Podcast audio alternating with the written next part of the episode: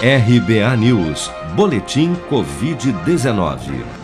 A última atualização do painel Covid-19 do Ministério da Saúde aponta que em 24 horas foram notificados pelas secretarias estaduais de saúde 12.085 novos casos e 411 mortes provocadas pela doença no Brasil nesta segunda-feira, elevando para 563.562 o total de óbitos relacionados à Covid-19 desde a primeira morte confirmada no final de março do ano passado.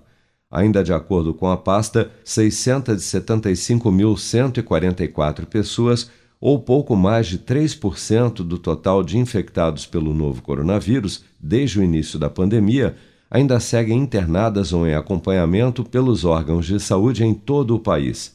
Segundo dados oficiais, 108 milhões 30 mil 499 pessoas, ou 68% dos cerca de 158 milhões de habitantes acima dos 18 anos, já haviam recebido a primeira dose de vacina contra a Covid-19, sendo que destas, 46 milhões 160 mil 465, ou 29% da população adulta do país, também já foram imunizados com a segunda dose até esta segunda-feira.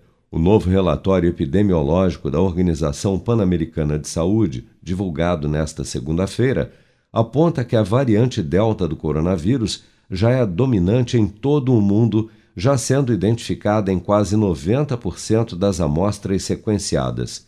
O documento alerta para o risco de aumento exponencial do número de casos e internações por Covid-19 nas próximas semanas, principalmente nos países em que a cepa já foi identificada, e reforçou a importância de medidas de proteção, como o uso de máscara e distanciamento social, já que, dada a sua alta transmissibilidade, a variante Delta é igualmente contagiosa, tanto em ambientes abertos e ventilados como em ambientes fechados, como destaca a médica infectologista Raquel Stuck. Nós já sabemos que mesmo os vacinados, eles transmitem a doença e transmitem relativamente bem.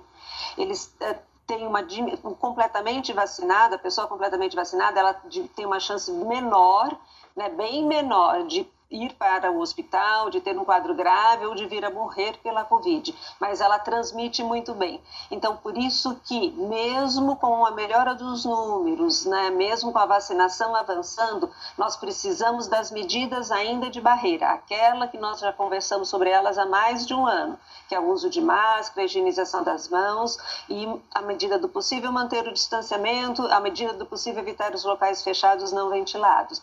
Por quê? Porque a gente uh, não não tendo uma, uma vacinação completa da população, mesmo aquelas pessoas vacinadas, elas podem transmitir para outras não vacinadas completamente, ou que a gente sabe que tem uma resposta não tão boa né, à vacina também. Então, os imunodeprimidos, os idosos, essa população ainda precisa ser poupada.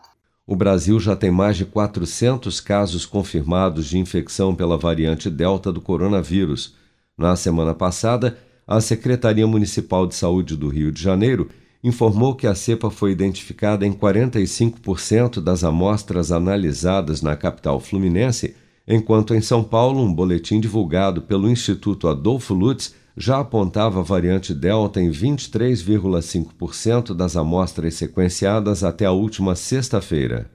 Você está preparado para imprevistos? Em momentos de incerteza como o que estamos passando, contar com uma reserva financeira faz toda a diferença. Se puder, comece aos pouquinhos a fazer uma poupança. Você ganha tranquilidade, segurança e cuida do seu futuro. Procure a agência do Sicredi mais próxima de você e saiba mais. Sicredi, gente que coopera cresce.